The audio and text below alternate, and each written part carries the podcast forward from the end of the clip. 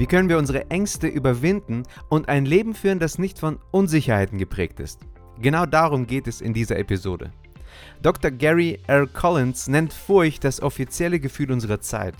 Ich denke, es ist wichtig, dieses Thema aktiv anzugehen, um zunehmend angstfrei leben zu können.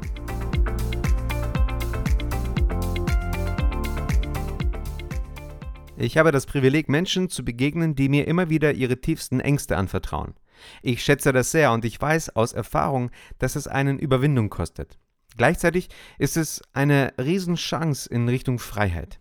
Diese und meine eigenen Gespräche haben mir gezeigt, wie essentiell es ist, unsere Ängste nicht nur zu erkennen, sondern sie auch aktiv anzugehen. Viele kämpfen täglich mit Ängsten, die sie belasten. Die Gedanken drehen sich oft um schwierige Situationen und Menschen, und die Angst hat sich für einige Zeit zu einem ständigen Begleiter entwickelt, der so vertraut geworden ist, dass wir ihre Anwesenheit kaum noch bemerken.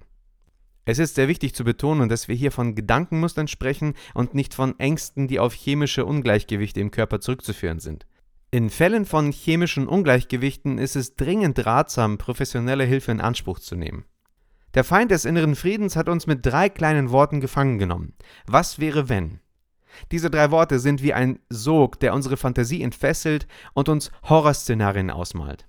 Was wäre, wenn diese Kopfschmerzen eigentlich ein Anzeichen für eine ernsthafte Krankheit sind? Was wäre, wenn ich bei dieser Präsentation einen Fehler mache und alle mich für inkompetent halten? Was wäre, wenn mein Partner mich nicht mehr liebt? Was wäre, wenn ich nie wahre Freundschaft finde? Was wäre, wenn ich nie meine Ziele erreiche oder Glück finde? Könnte es sein, dass das Vorhandensein unbeantworteter Fragen dich davon abhält, sich voll und ganz Gott zu öffnen? Die Angst, die durch ständiges Grübeln über was wäre wenn entsteht, kann lähmend wirken und uns in Passivität verharren lassen. Solche Zweifel können eine Barriere darstellen, eine tiefere Beziehung zu Christus aufzubauen. Aber unser Werkzeug, um diese Falle zu überwinden, liegt wenig überraschend in zwei Worten. Weil Gott. Weil Gott sich um die Lilien auf dem Feld kümmert und die Vögel des Himmels ernährt, brauchen wir uns keine Sorgen um die Zukunft zu machen.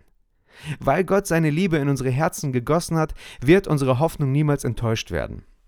Weil Gott uns erwählt hat, durch seine Kraft gerettet zu werden, können wir in unserem Glauben standhaft bleiben, egal was der Tag bringt. Die wahre Freiheit beginnt, wenn wir erkennen, was uns gefangen hält. Erst dann können wir diese Fesseln mit der Wahrheit durchbrechen. Die Angst flüstert uns ständig ein, was wäre wenn? Was ist, wenn ich jemandem zu nahe komme und er mich genauso enttäuscht wie der letzte Freund, dem ich vertraut habe? Was ist, wenn mein Partner mich betrügt? Was ist, wenn tragische Ereignisse meine Kinder treffen? Was ist, wenn mein Chef entscheidet, dass ich entbehrlich bin? Diese Was wäre wenn Fragen können uns in einen endlosen Gedankenstrudel ziehen. Es gibt sicherlich eine gesunde Form der Angst, die uns vor echten Gefahren warnt, wie etwa vor einem Bär im Wald oder dem Verkehr beim Überqueren einer Straße. Doch wenn die Angst zu einem ständigen Begleiter wird und uns irrational handeln lässt, blockiert sie unsere Freiheit. Wir zerbrechen uns den Kopf über zukünftige Sorgen, als könnten wir uns durch endloses Grübeln auf das Unvermeidliche vorbereiten. Unsere Ängste können uns körperlich und emotional beeinflussen, selbst wenn keine tatsächliche Bedrohung besteht. Unsere Zukunftssorgen halten uns gefangen und verhindern, dass wir im Hier und Jetzt leben. Dabei vergessen wir oft, dass es einen Gott gibt, der uns Tag für Tag, Woche für Woche und Jahr für Jahr mit dem versorgt, was wir brauchen, selbst wenn unsere schlimmsten Befürchtungen eintreffen. In Philippa 4, 6 bis 8 ermutigt uns Paulus mit folgenden Worten: Macht euch um nichts Sorgen. Wendet euch vielmehr in jeder Lage mit Bitten und Flehen und voll Dankbarkeit an Gott und bringt eure Anliegen vor ihn. Dann wird der Frieden Gottes, der weit über alles Verstehen hinausreicht, über euren Gedanken wachen und euch in eurem Innersten bewahren, euch, die ihr mit Jesus Christus verbunden seid. Und noch etwas, Geschwister. Richtet eure Gedanken ganz auf die Dinge, die wahr und achtenswert, gerecht, rein und unanstößig sind und allgemeine Zustimmung verdienen. Beschäftigt euch mit dem, was vorbildlich ist und zu Recht gelobt wird.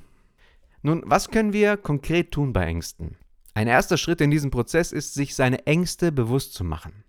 Statt sie als nebulöse Schatten in unserem Leben existieren zu lassen, sollten wir sie konkret benennen. Oftmals erkennen wir dadurch, dass viele unserer Ängste unbegründet sind und uns unnötig belasten. Nehmen wir als Beispiel die Angst davor, Fehler zu machen. Die Frage, die sich stellt, ist nicht nur, ob wir Fehler machen, sondern ob die Konsequenzen tatsächlich so drastisch wären, wie wir befürchten. Eine Angestellte wurde von ihrem Chef zum Gespräch gebeten, weil sie scheinbar einen Fehler verursacht hatte. Eigentlich war es ihr Kollege, aber sie wurde zum Gespräch gebeten. Puh, jetzt kommt vermutlich die Abrechnung. Die Mitarbeiterin war eine sehr perfektionistische Person. Der Chef bemerkte das und gab ihr eine geniale Lektion in Sachen Perfektionismus. Er sagte, Perfektion führt leicht in eine Sackgasse. Wenn man unbedingt alles richtig machen will, kann man viel falsch machen, Marie. Denken Sie mal an einen Nachrichtenmoderator im Fernsehen. Er kann ein super Profi sein, immer gut vorbereitet, immer perfekt. Aber erst der kleine Versprecher macht ihn uns sympathisch. Verstehen Sie?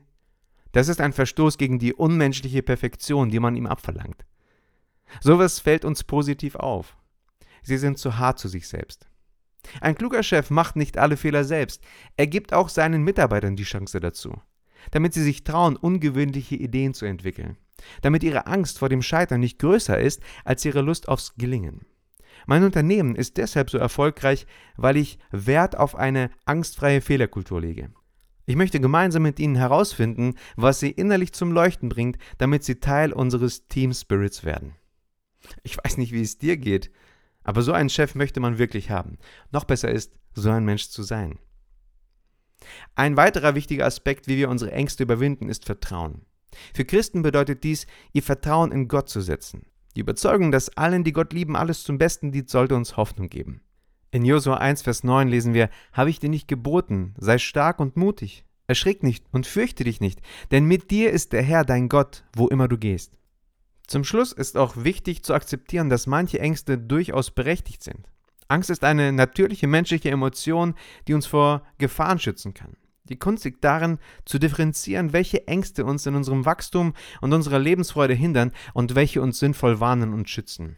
Wir sollten uns nicht selbst zugrunde richten. Stattdessen sollten wir erkennen, dass wir eine Wahl haben. Im Psalm 34, Vers 5 lesen wir: Ich suchte den Herrn, und er antwortete mir, und aus allen meinen Ängsten rettet er mich. In Römer 8, 15 bis 17 heißt es, denn ihr habt nicht einen Geist der Knechtschaft empfangen, wieder zu Furcht, sondern einen Geist der Sohnschaft habt ihr empfangen, indem wir rufen, aber Vater. Der Geist selbst bezeugt zusammen mit unserem Geist, dass wir Kinder Gottes sind. Wenn aber Kinder, so auch Erben, Erben Gottes und Miterben Christi, wenn wir wirklich mitleiden, damit wir auch mitverherrlicht werden. Wenn dich manchmal folgender Gedanke plagt, ich kann Gott nicht vertrauen, sich um meine morgigen Sorgen zu kümmern dann glaub folgende Wahrheit. Gott hat die Kontrolle über jeden Tag deines Lebens. In Lukas 12, Vers 7 heißt es, Und bei euch sind sogar die Haare auf dem Kopf alle gezählt. Seid darum ohne Furcht, ihr seid mehr wert als eine noch so große Menge Spatzen. Sei gesegnet.